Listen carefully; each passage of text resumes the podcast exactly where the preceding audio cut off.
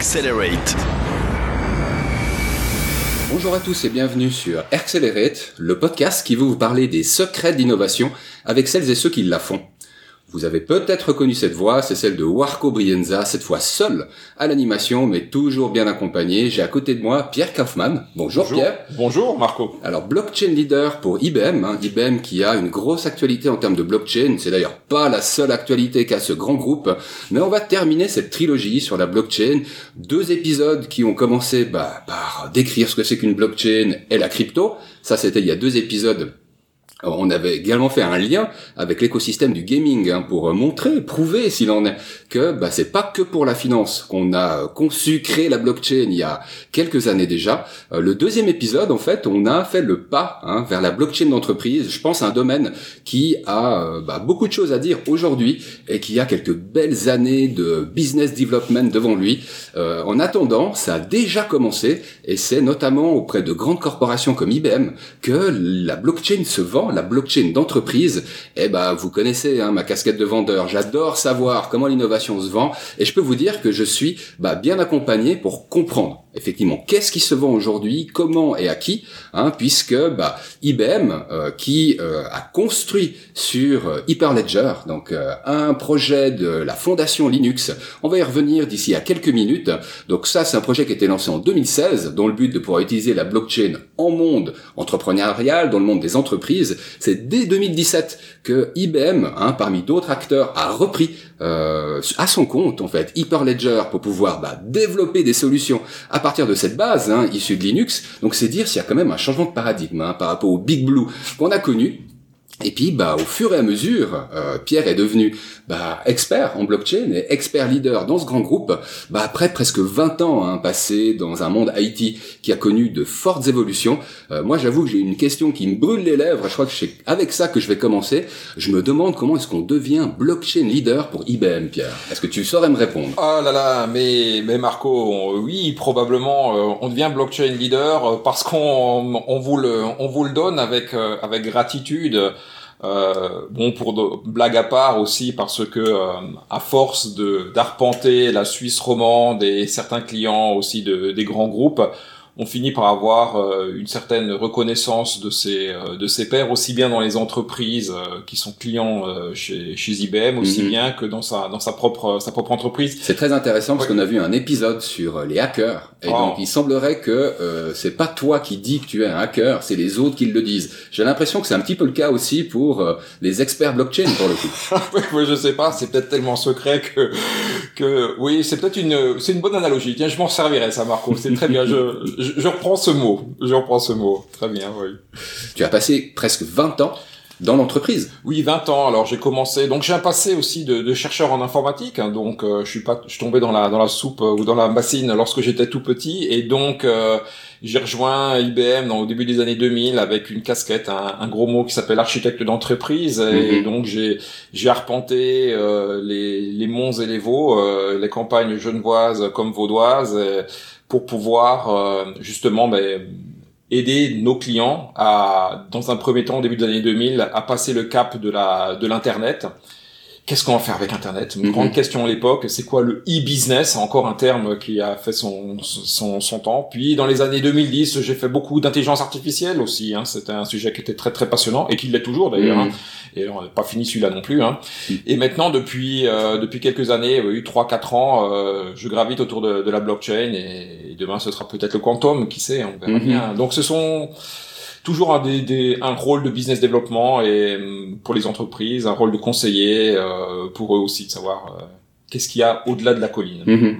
Eh bien, puisqu'on a déjà expliqué dans le premier épisode ce qu'était la blockchain, c'était d'ailleurs dans le premier épisode qu'on a fait euh, le lien avec la crypto, hein, qu'on reconnaît, qu'on voit très souvent dans des projets euh, blockchain, qui sont peut-être plus côté finance, euh, puisqu'on a déjà expliqué ce que c'était qu'une blockchain d'entreprise, hein, grâce à Chris Fabre et l'épisode 029 qui était celui juste avant, un épisode super cool d'ailleurs, hein, pour ceux qui veulent réviser leur classique, bah, parlons en fait directement, rentrons dans le vif, avec qu'est-ce que c'est Hyperledger, Hyperledger et Hyperledger Fabric. Tu sais, c'est toute une nomenclature qui a l'air hyper naturelle quand c'est un blockchainer qui écrit un article, mais où je pense qu'il peut y avoir quelques amalgames. Typiquement, bah, est-ce qu'Hyperledger Fabric est une, est une blockchain d'entreprise Voilà, c'est le genre de questions que j'ai retrouvé sur Google. Alors, euh, et mais oui, oh oui, c'est pas le seul Marco à te mm. poser ces, ces questions-là, et puis je pense que les personnes qui écoutent euh, aussi se posent ce genre de questions. Alors, Hyperledger ou Hyperledger, avec le, dépendamment l'anglicisme ou le francicisme dans lequel on, on est, est un projet de la fondation Linux, donc qui est ouvert, hein, et donc où tout le monde peut participer. IBM y participe énormément, il y a plus de 100 personnes qui développent du code de manière quotidienne sur cette plateforme-là. Et dans cette dans cette euh, ombrelle d'Hyperledger, on retrouve un certain nombre de gros projets, dont Hyperledger Fabric, qui est vraiment une blockchain donc une implémentation d'une blockchain faite pour les pour les entreprises qui a quelques particularités, je vais y, je vais y revenir. Mhm. Et puis il y a d'autres projets, Sawtooth, Bezoubl, et puis tout un ensemble de noms que les informaticiens aiment bien donner à, ce genre de projet. Toujours dans le chapeau Hyperledger. Toujours dans le chapeau Hyperledger et, et d'autres euh, et d'autres blockchains qui existent sur le on va dire le marché, qui sont peut-être un peu plus connus comme euh, Ethereum, euh, comme Corda, comme R3, comme des consortiums on finit par rejoindre Hyperledger parce que c'est Hyperledger aujourd'hui la, la blockchain leader dans le monde de l'entreprise pour une simple et bonne raison, c'est qu'elle offre un certain nombre de services de privatisation et d'efforts pour pouvoir valider les transactions qui s'exécutent sur la blockchain de manière efficace. A mmh. contrario, euh, d'un Ethereum ou, ou d'autres ou d'autres plateformes. Vous vous rappelez, chers auditeurs, hein, ce que c'est qu'une blockchain? Une blockchain, c'est un registre, un ledger qui permet bah, à la fois de partager l'information, ce qui fait qu'on a tous la même info, et de la rendre immuable. Hein, D'où Hyper, Hyper Ledger. Donc, hein, on retrouve le fameux registre et l'avantage qu'apporte la blockchain. Euh, c'était une parenthèse, hein, parce que je sais qu'on peut vite être largué, et je trouvais utile de la faire. Tout à fait, tout à fait. Et pour revenir, euh, pour compléter la, la réponse, euh, est-ce que c'est une blockchain d'entreprise? Certes, c'est une blockchain d'entreprise et on la voit aujourd'hui euh, avec les études que l'on a pu faire chez nous. On a sorti une étude il y a quelques quelques mois ou d'autres cabinets qui soient qui sont indépendants, un Gartner pour pas ne le citer, pour pas le citer. On, on voit aujourd'hui que si on devait donner au doigt mouillé une estimation de nombre de projets qui utilisent ces technologies-là, Hyperledger, au sens large du terme, mmh. couvre entre un, un, bon tiers de toutes les implémentations des projets blockchain en production, donc qui fonctionnent et qui délivrent du vrai service, et pas mhm. juste des tests. Hein. Euh, on retrouve derrière en seconde position sur avec la médaille d'argent notre ami euh, Ethereum mhm. hein, qui est 20 euh, 25% donc une blockchain sur 5 parfois 4 dépendamment mhm. des comment on regarde les, les chiffres. Et les 20 25% tu les calcules sur un nombre de projets ou sur un nombre de projets de projets. Non, sur sur un nombre sur un nombre de projets. Et de nouveau après si on calcule simplement sur la volumétrie qui sont liées aux, transactions qui s'exécutent sur la blockchain, Hyperledger mm. est très très très loin devant. Donc simplement au nombre de projets qui s'exécutent et c'est souvent un choix euh, cornélien pour les clients qui viennent discuter avec nous ou que l'on discute avec eux, on disent mais quelle technologie je dois choisir, plutôt celle-ci ou plutôt celle-là? Mm. Il y a un, petit moment, un petit moment de panique. On leur dit généralement peu importe la technologie, dépendamment de ce que vous voulez faire. Et c'est, il y a des technologies qui sont adaptées à faire différentes mm. choses, comme il y a des voitures pour rouler vite, comme il y a des voitures pour aller faire du 4x4, comme des voitures pour ne pas dépasser les 45 mhm. km heure par exemple. Donc il y a tout dépend de ce que cherche ce que cherche à faire le, client. Mais dès qu'on touche à l'entreprise, on va dire tradi enfin, entre guillemets traditionnelle, l'entreprise qui veut vraiment bénéficier de la blockchain comme on l'entendrait dans un sens commun, euh, c'est Hyperledger. Il n'y a mhm. pas il y a pas photo. Alors il y a une modalité de d'Hyperledger que tu m'as cité en off et que je trouvais intéressante d'expliciter là pour peut-être comprendre ce qu'Hyperledger peut apporter éventuellement par versus d'autres blockchains ou d'autres technologies, c'est la notion de permission oui. Alors, les, alors en, bon français, permission and permissionless mm blockchain.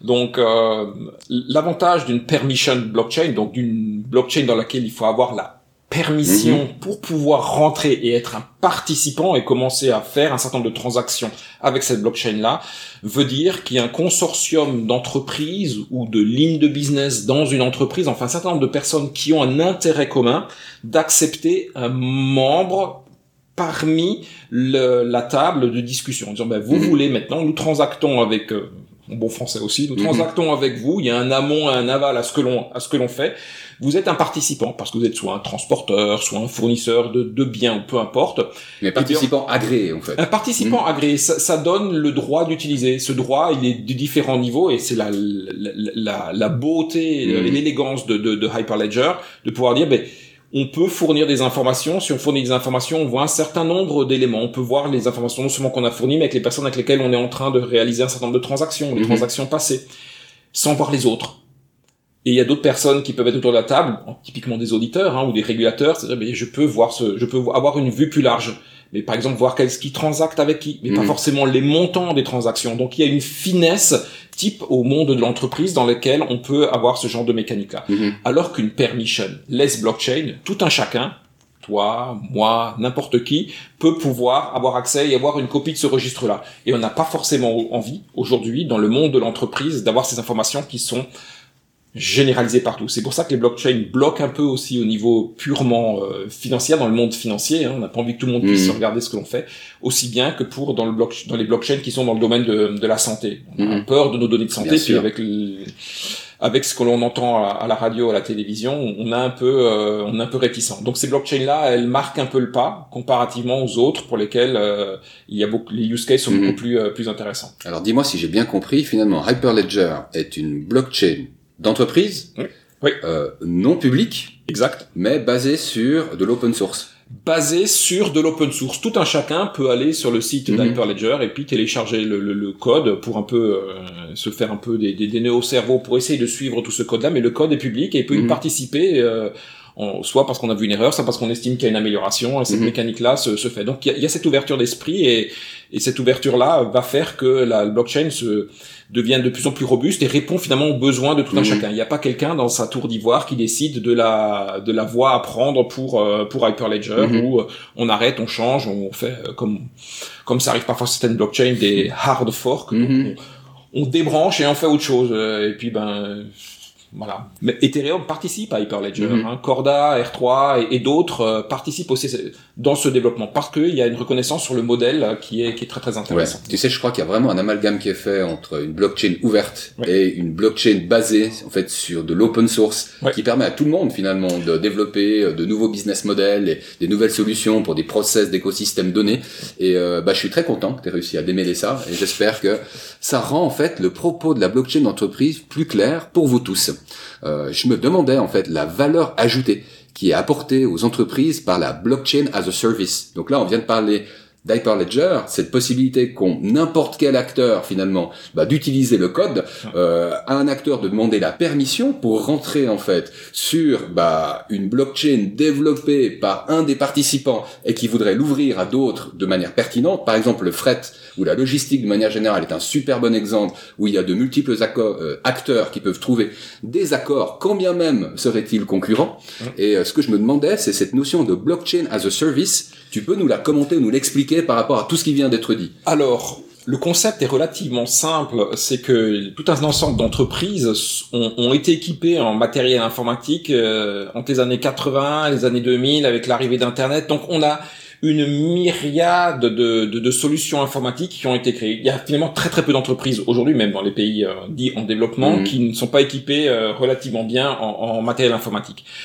Il y a un shift qui est qui s'est passé maintenant depuis les années 2010 vers une autre manière de consommer euh, de consommer euh, les, les ressources informatiques. On achète moins en moins de, de, de machines pour les installer chez soi parce que finalement pourquoi pas l'utiliser dans le cloud? Parce que Mhm. finalement que ça tourne chez soi 5 mètres sous ses pieds ou à 5000 kilomètres, il y a, a plus d'intérêt. Donc la blockchain ne fait pas exception. Aussi bien que l'intelligence artificielle, qui a besoin de beaucoup de ressources, aussi bien que la blockchain, qui n'a pas forcément besoin de beaucoup de ressources. Hein. Une blockchain telle qu'Hyperledger peut tourner sur un, un iPhone, hein. pas la peine d'avoir un iPhone 11, hein, même Mhm. un, un 5 ou un 6 peut, peut bien peut bien suffire. C'est cette notion-là, dire ben j'ai pas besoin d'avoir un spécialiste qui connaît ce genre de technologie, la crypto, de connaître les bases de données, de connaître tout- toute cette mécanique-là. J'ai pas besoin. Mon entreprise, moi, qui fabrique des céréales, ou mon entreprise qui est en train de vendre des, des biens sur Internet, ou mon entreprise qui est en train de transporter des containers, ou celle qui fabrique des montres et blablabla. Toutes ces entreprises-là se disent mais j'ai pas besoin d'un informaticien pour faire ça, puisque j'ai ce service-là qui existe. Et j'ai aucune prétention, moi, d'avoir des, des, des ingénieurs qui soient suffisamment compétents pour pouvoir pallier au risque de sécurité. Les data centers de qui IBM, Microsoft, Amazon est bien mieux protégé que moi je suis capable de, de ce que je suis capable de faire. Donc autant aller là-bas pour pouvoir utiliser euh, Mhm. utiliser mes ressources. Et selon ton expérience, est-ce qu'on est déjà au jour d'aujourd'hui suffisamment avancé dans cette réflexion pour que même des PME puissent s'imaginer avoir les moyens hein, de réfléchir, de payer pour des développements comme ceux-là, où on est encore dans des échanges entre grandes corporations? Alors, euh, la réponse, elle est, on, le voit, oui, on le voit. Il y a deux types de blockchain qui arrivent, euh, qui, qui sont deux grandes familles hein, euh, de, de blockchain qui arrivent. Les, les, les, blockchains qui sont vraiment les blockchains montés par des grandes entreprises. Hein. Je citais tout à l'heure en, en, off les Walmart, mm-hmm. les Nestlé, les Carrefour de ce monde. Donc, ce sont vraiment des grosses entreprises qui ont mm. une envergure mondiale. Euh, mais on retrouve des, des solutions là où on voit la que la blockchain se développe, ce sont des blockchains qui sont liées à des problématiques liées à, de, à des industries, typiquement les diamants. Mhm. Je prends cet exemple-là. Les, comment être s'assurer que les diamants qu'on achète ou qu'on va offrir à sa bien-aimée euh, sont des, sont pas des diamants de sang? Comment je fais pour mhm. savoir ça? J'ai aucune expertise dans, dans ce monde-là. Mais si je suis capable d'obtenir un certificat sur le diamant que j'ai acheté et d'avoir ces informations-là et tu sais que le, diamant a, vécu sa, vie entre l'Afrique du hmm. Sud et puis euh, et puis différents différents endroits. Si on est capable d'extraire ces informations-là, il y a une vraie valeur. Donc il y a des business à la fois pour des petites entreprises, hein, parce que les diamantaires sont pas, enfin, hormis de Beers, mais il y a hmm. certains revendeurs ou, même le, le, diamantaire qui est au coin de la rue, même s'ils sont parfois des, des groupements, sont pas des entreprises multinationales. Hmm.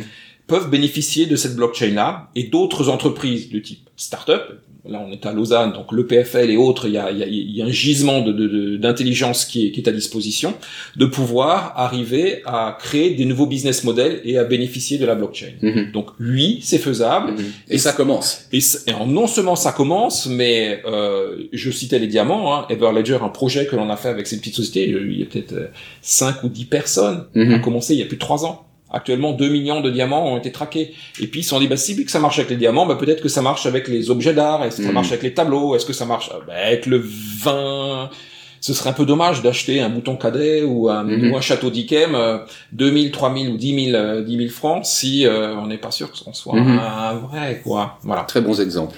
Euh, alors blockchain as a service, ça reste quand même un marché relativement nouveau. Hein. Euh, s'il a 5 ans, j'ai l'impression que c'est déjà beaucoup. Il a peut-être même un petit peu moins de 5 ans. Donc parlons de ce marché relativement nouveau.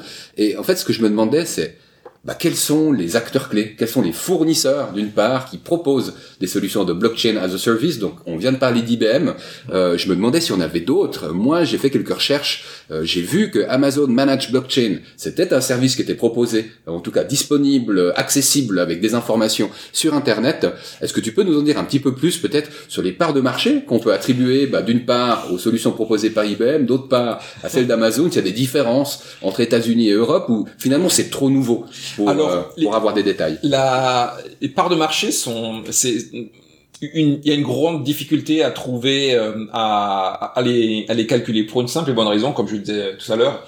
Soit ce sont des, on, a, on voit émerger des plateformes qui sont vraiment des plateformes, des plateformes d'industrie.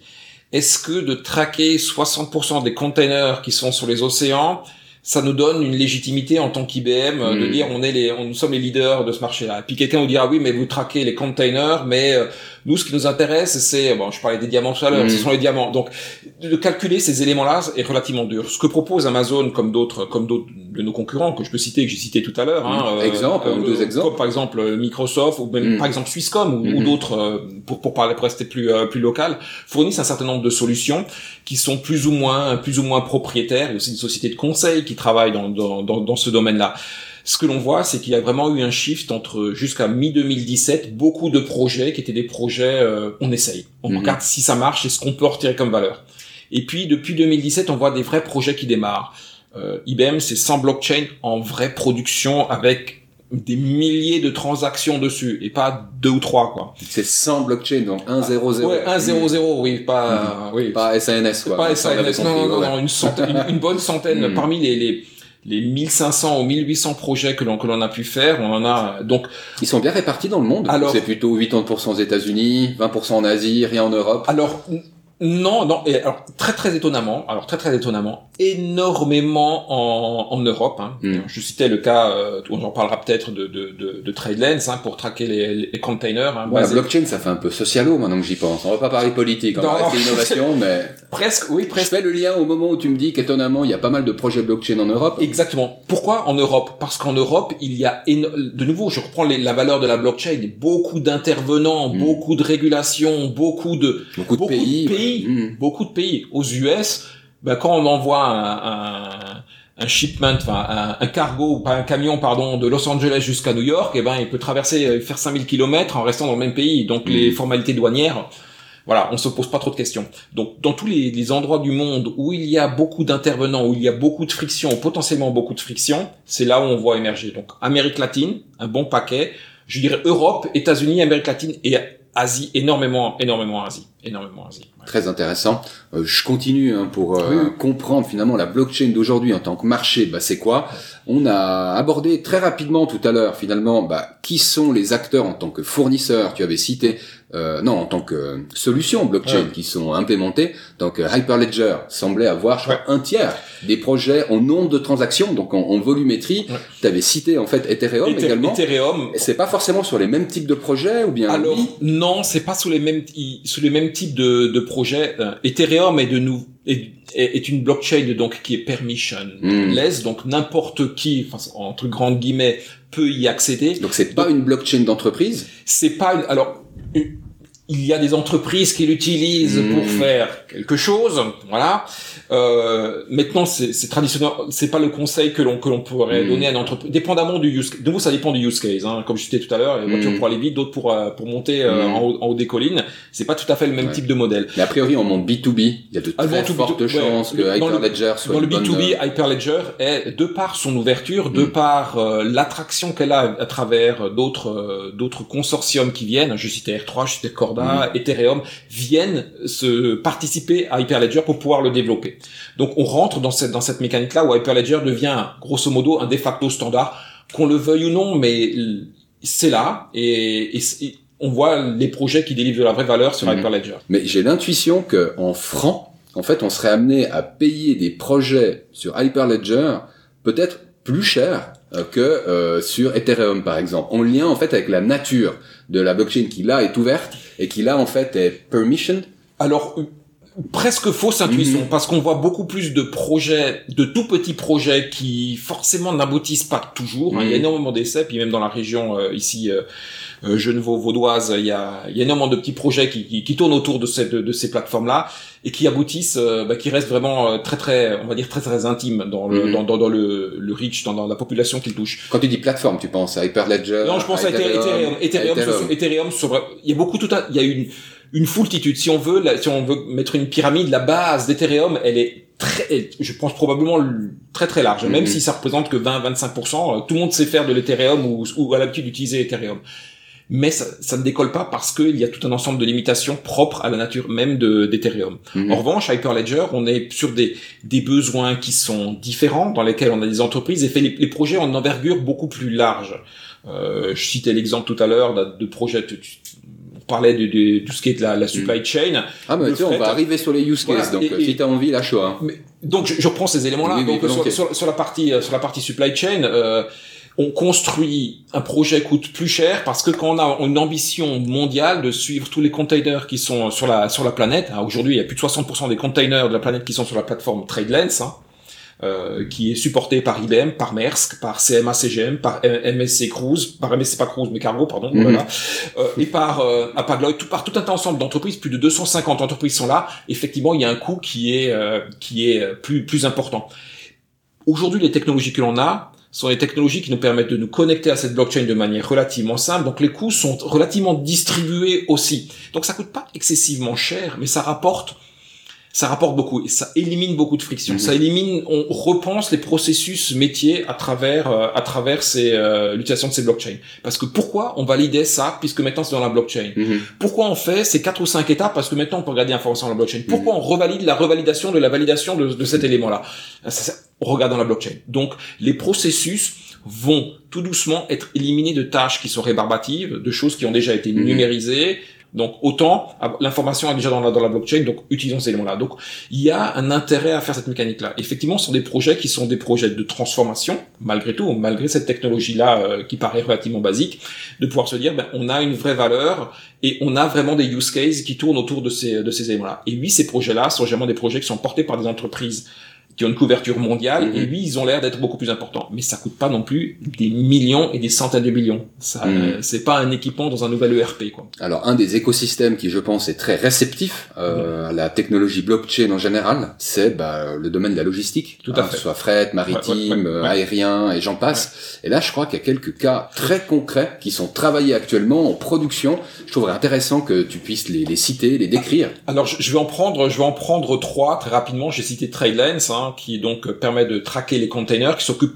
du container Mhm. euh, d'un port de destination euh, à un port, un port d'arrivée. Hein. Mhm. Donc container maritime. Un conteneur maritime, mais oui, qui sont sur les sur les bateaux. Il faut voir que 80% du euh, du commerce mondial Mhm. se fait sur des bateaux. hein. Donc, euh, je veux dire, il, il y a un certain business là Mhm. derrière. Je citais le nom de certain nombre d'entreprises, Merckx, euh, CMA, CGM, euh, qui sont des transporteurs maritimes. qui sont les transporteurs maritimes en ont eu un peu assez de euh, d'arriver à 30 pour envoyer un conteneur d'un endroit à l'autre, d'avoir une trentaine d'intermédiaires, de 100 documents. On s'est dit, ben, si on pouvait simplifier les autorités douanières, les inspections, le, le contrôle, euh, des- de savoir si les, produits sont corrects, conviennent ou pas, toute cette mécanique-là, si on pouvait le simplifier à travers une blockchain, on pourrait avoir de la valeur. Le projet a été lancé maintenant en 2015-2016 et il est vraiment en production euh, depuis euh, depuis euh, 2017. Et Aujourd'hui, c'est 10 millions de containers traqués. Non, ça c'est des données qui datent de juin 2019. Mhm. 10 millions de containers traqués.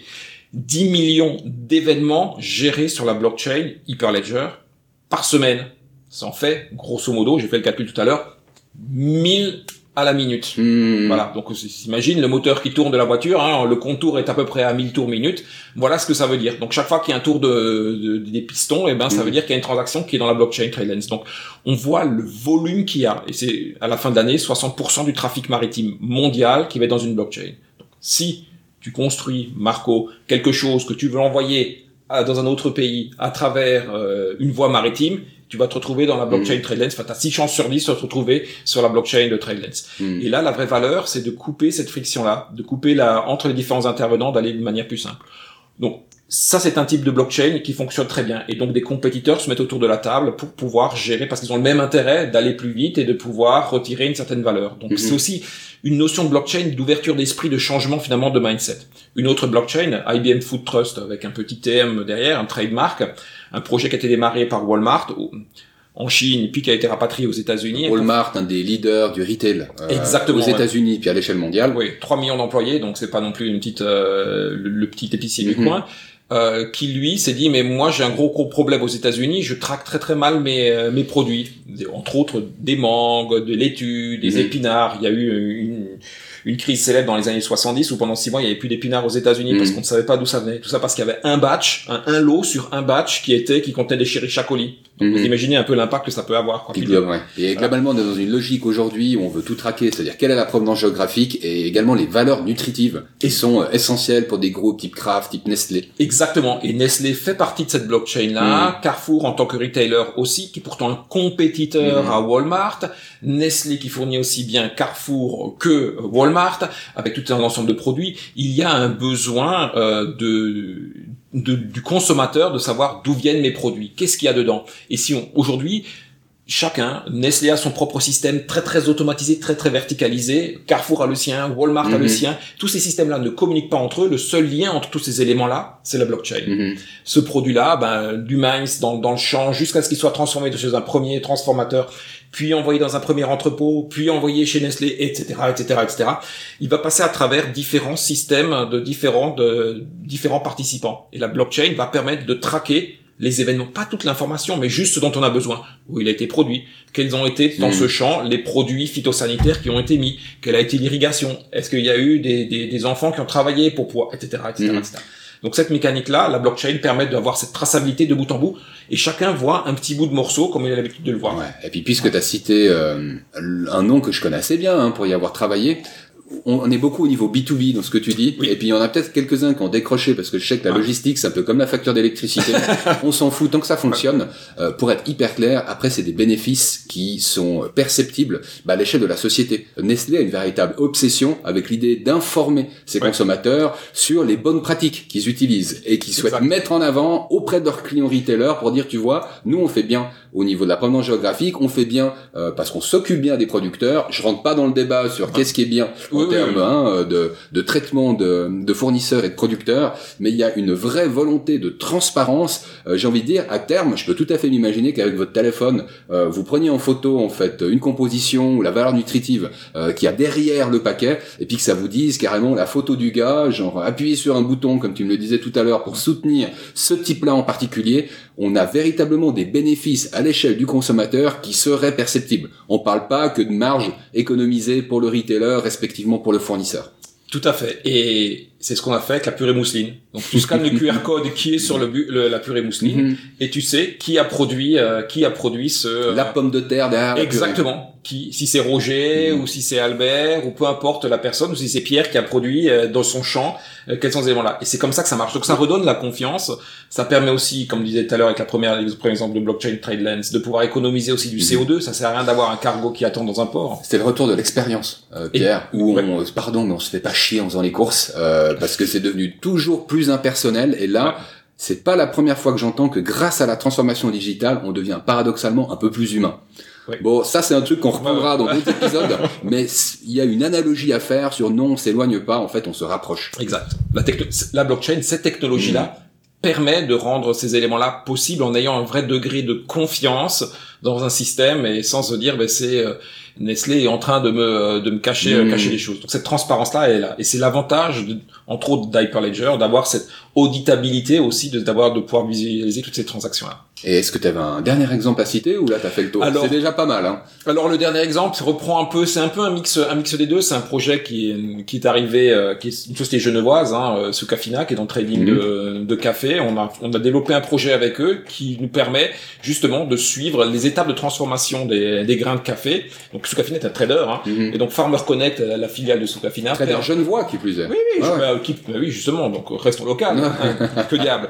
Et donc de pouvoir se dire, eh bien j'aime bien le café de Enrique ou de la personne qui est au Malawi Mhm. ou, dans les aux Philippines, et je dis, ben moi, en tant que consommateur, je suis dans le fair trade, j'ai envie de donner 2 dollars, 5 dollars, j'ai envie de re- rewarder en Mhm. bon français ce euh, ce paysan qui m'a fait plaisir en m'offrant ce café là et je peux le faire de manière directe sans qu'aucun intermédiaire ne touche quoi que ce soit. Mhm. Voilà. J'avais envie, pour conclure, hein, puisque t'es bien renseigné sur ce qui se passe dans le monde à l'échelle de la blockchain, mais t'es quelqu'un de curieux, donc on ouvre un petit peu les chakras, et puis on remet un petit peu d'intelligence là-dedans. On adore parler d'intelligence artificielle avec euh, Jérémy Wagner, qui est mon acolyte, et on a eu l'occasion de réaliser une étude, en fait, sur les besoins en intelligence artificielle des PME en Suisse. Je me rappelle d'une question où on demandait, en fait, aux décideurs de PME euh, romans, j'ai dit, bon, on va te citer trois technologies entre IoT, blockchain et puis euh, la, troisième c'était intelligence artificielle, donc des grosses grosses valises où on met à peu près tout et n'importe quoi dedans. Et tu vas nous dire un classement hein, de la première à la dernière selon leur potentiel de développement par rapport en fait à tes activités.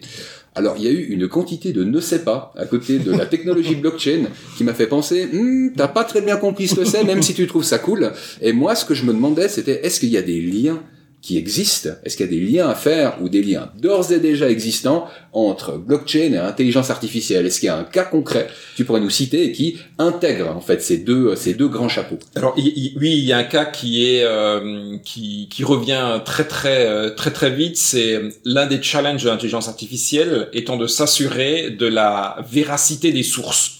Parce que l'intelligence artificielle, comme je le dis assez souvent, est très très artificielle et peu intelligente.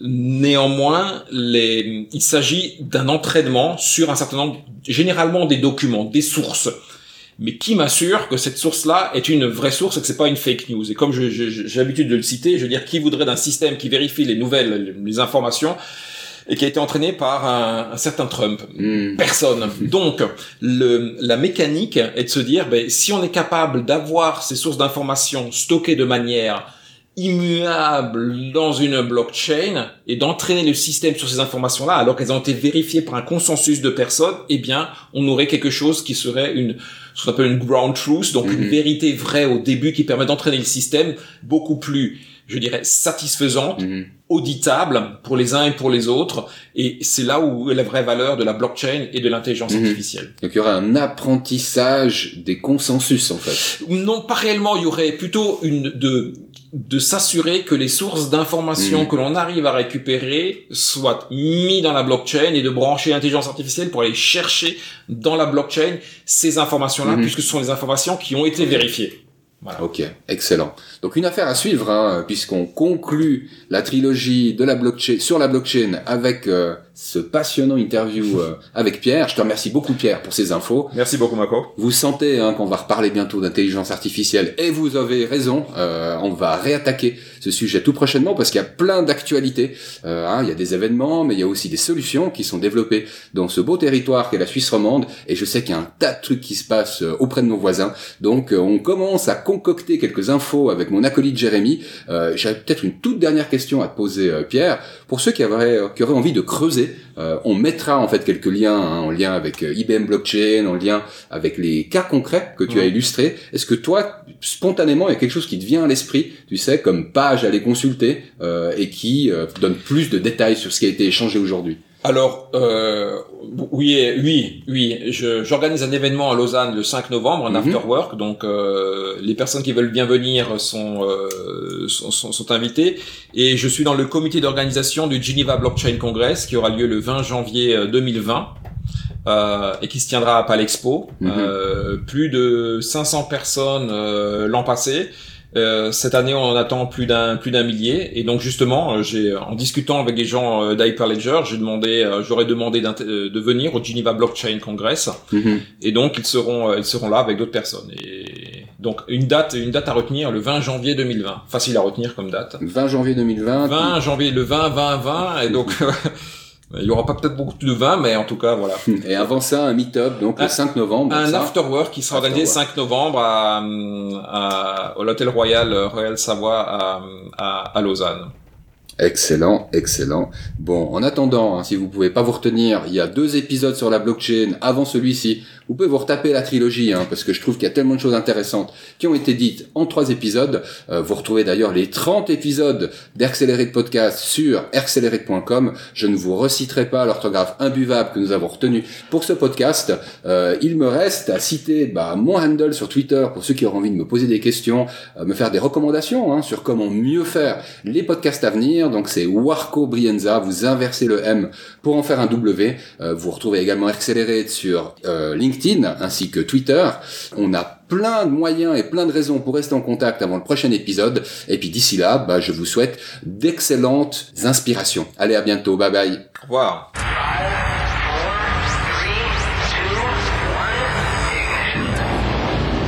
Accelerate.